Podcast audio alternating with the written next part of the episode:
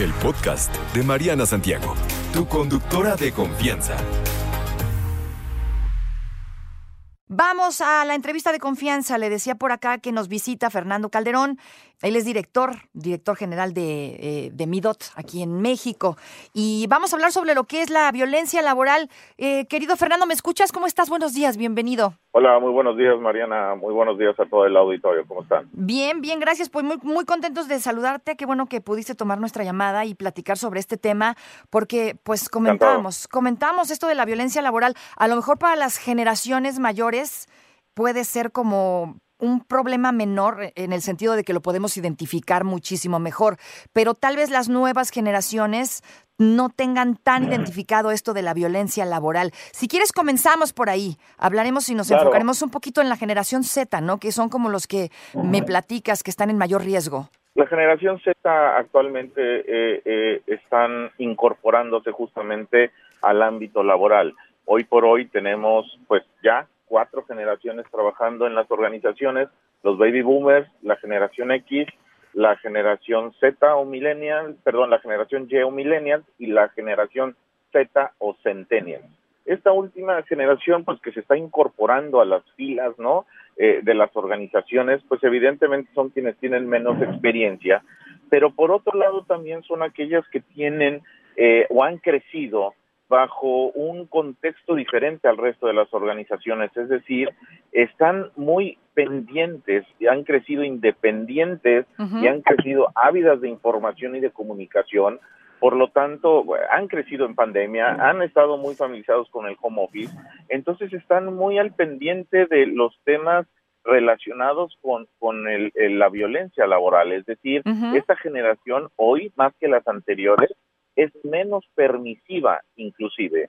Es decir, ¿y por qué? Por las condiciones en las que ha crecido, ¿no? Eh, los temas de inclusión, los temas de igualdad, la democratización del talento humano, la, la, eh, ya no existen las geografías eh, en este sentido. Entonces, hoy por hoy esta generación resulta ser que no quiere dejar por alto este tipo de comportamientos y está dispuesto a denunciarlos, a mencionarlos, a, hacer un reto a la autoridad y, al, líder ¿no? en las organizaciones, eh, a diferencia de las generaciones anteriores, que de alguna manera pues la pasan por alto o no se quieren meter en problemas justamente. más, más eh, pasan el ojo por alto, ¿no? Justamente, justamente tienes eh, mucha razón en esto, porque también, fíjate que antes no lo teníamos identificado o tan identificado como violencia laboral. Antes que te levantaran la voz, te dijeran, te hicieran algún tipo de humillación, pues nos parecía normal, ¿no? Era parte de la jerarquía, ¿no? Pues es mi jefe y me callo.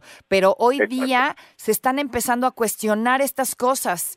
Y la verdad que me parece, me parece muy bien y creo que es algo que podemos aprender las viejas generaciones de las nuevas, a no dejarnos, porque, porque nadie tiene derecho a violentarte eh, en el trabajo. Así es, en la matriz de comportamientos que nosotros identificamos en el ámbito laboral existen estas conductas inadecuadas o comportamientos contraproducentes que pueden ser eh, contra las organizaciones o contra la, organización per se, las empresas, o contra las personas, y pueden ser de menor o de mayor grado.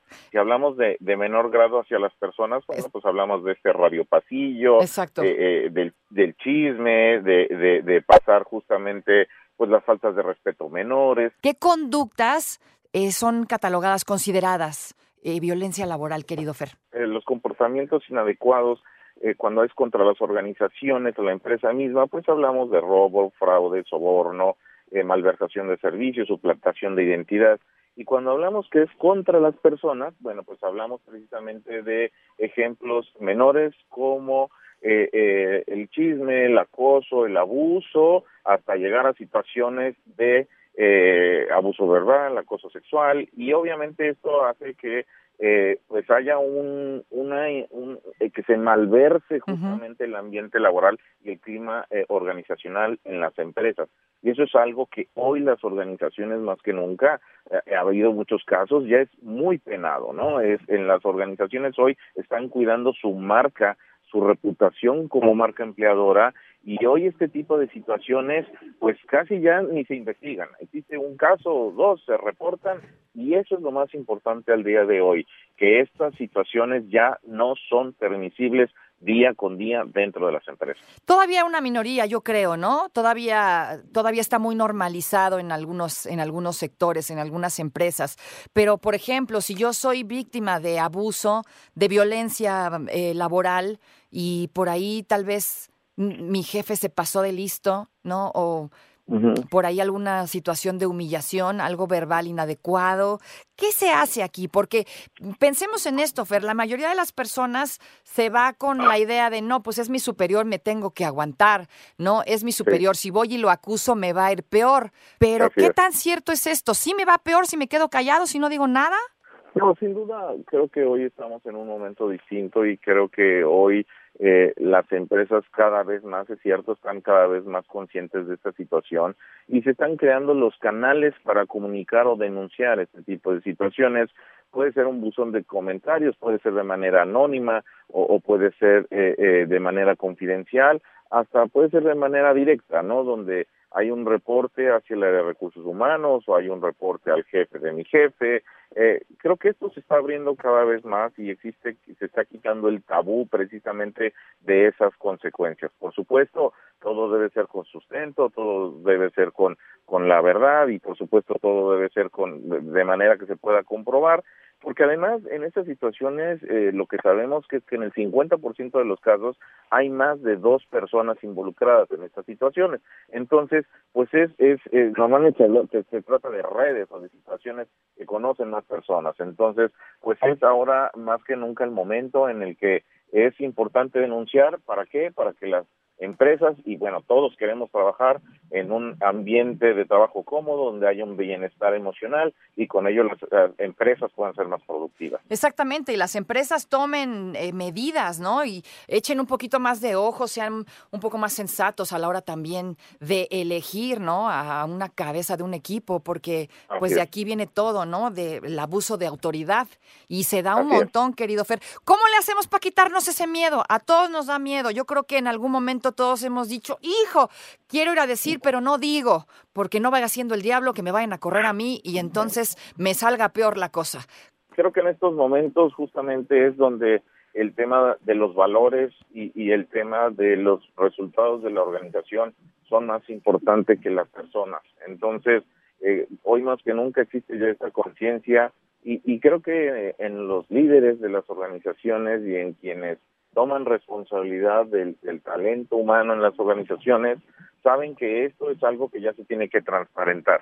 Y si obviamente existe una eh, cultura de honestidad y de integridad o se procura tener una cultura de honestidad e integridad en las organizaciones, este tipo de situaciones ya no son eh, raras, ya no se ven como como algo que, uy, es un tabú, ¿no? Sino que al revés, se agradece por las organizaciones y el resto de los compañeros y colaboradores ven o se sentirían y se sienten seguros al saber que trabajan o que están colaborando en una empresa donde hay transparencia, donde se puede hablar, donde se puede eh, eh, mencionar.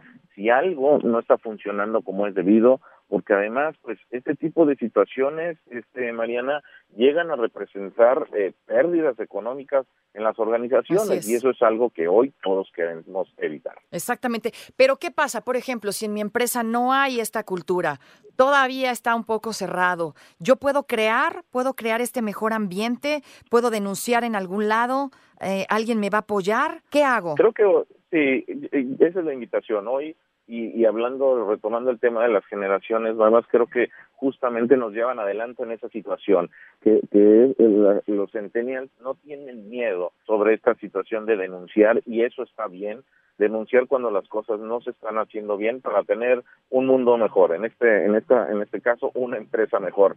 Y creo que hay que seguir ese ejemplo de la generación centennial, el resto de las eh, generaciones debemos y, eh, poner por adelante el hecho de que vivamos y convivamos en empresa sana, en una empresa responsable y que tiene cuidado de sus colaboradores. Si no, o sucede como lo sabemos afuera en los casos de corrupción o los casos de permisión, pues si no se denuncia no se sabe y si no se sabe pues no se persigue. Entonces esa es la invitación, hacerlo, decirlo y, y mencionarlo. Ojo con esto, vamos a quedarnos si no se denuncia, no se sabe, si no se dice, ¿quién demonios va a perseguir? Este tipo de cosas. Hay que hablar y no hay que tener miedo de decir las cosas. Gracias, querido Fer. Pues ya nos están corriendo, se nos acabó el tiempo. Redes sociales, ¿dónde te encontramos? Con mucho gusto, información en midot.com.mx en la página web y en nuestras redes sociales como Midot México en Facebook y en LinkedIn. Con mucho gusto, ahí tendrán más información sobre nosotros. Muchas gracias, Midot México, M-I-D-O-T, Midot México. Ahí los encuentran en las redes sociales. No te preocupes, Mariana estará de regreso muy pronto. Recuerda sintonizarla de lunes a viernes de 10 de la mañana a 1 de la tarde por 88.9 Noticias. Información que sirve. Tráfico y clima cada 15 minutos.